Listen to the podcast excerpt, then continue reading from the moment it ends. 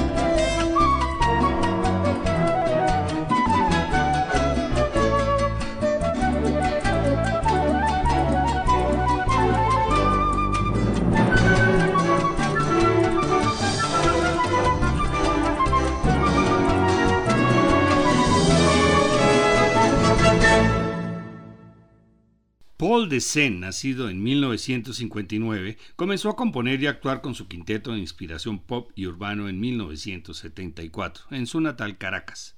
50 años después, sus obras se interpretan en todo el mundo, fuertemente enraizadas en los lenguajes musicales latinoamericanos. Su catálogo abarca todos los géneros y formatos, incluida la música pedagógica, encargada por varios conjuntos y orquestas de El Sistema, para el cual trabajó durante casi tres décadas tocando, haciendo giras, enseñando a tocar el violonchelo, su instrumento, haciendo arreglos, componiendo y dando conferencias.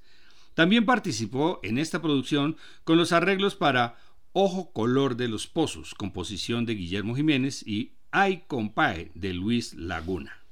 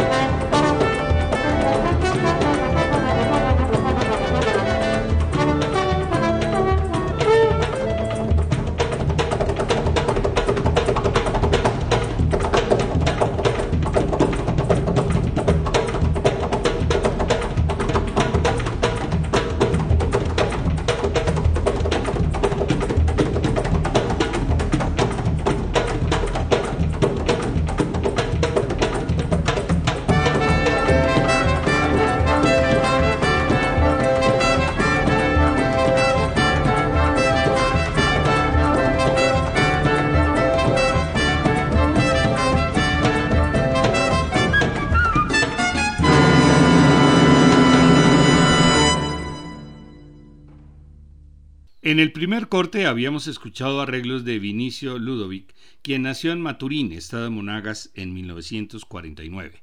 Es tecladista, guitarrista, compositor, arreglista, productor y director y ha trabajado en jingles de televisión y radio y compuesto bandas sonoras para películas. Escuchemos otro de sus arreglos para este álbum de Gurrufío y la Orquesta Gran Mariscal de Ayacucho. Primero, El Trabadedos, un potpurrí que incluye El Picadillo, El Curruchá, Pico de Oro, El Gallo, Los Dos Gavilanes, La Partida, Negra la Quiero y Dolor Llanero. Después escucharemos Atardecer, compuesta por Lencho Amaro.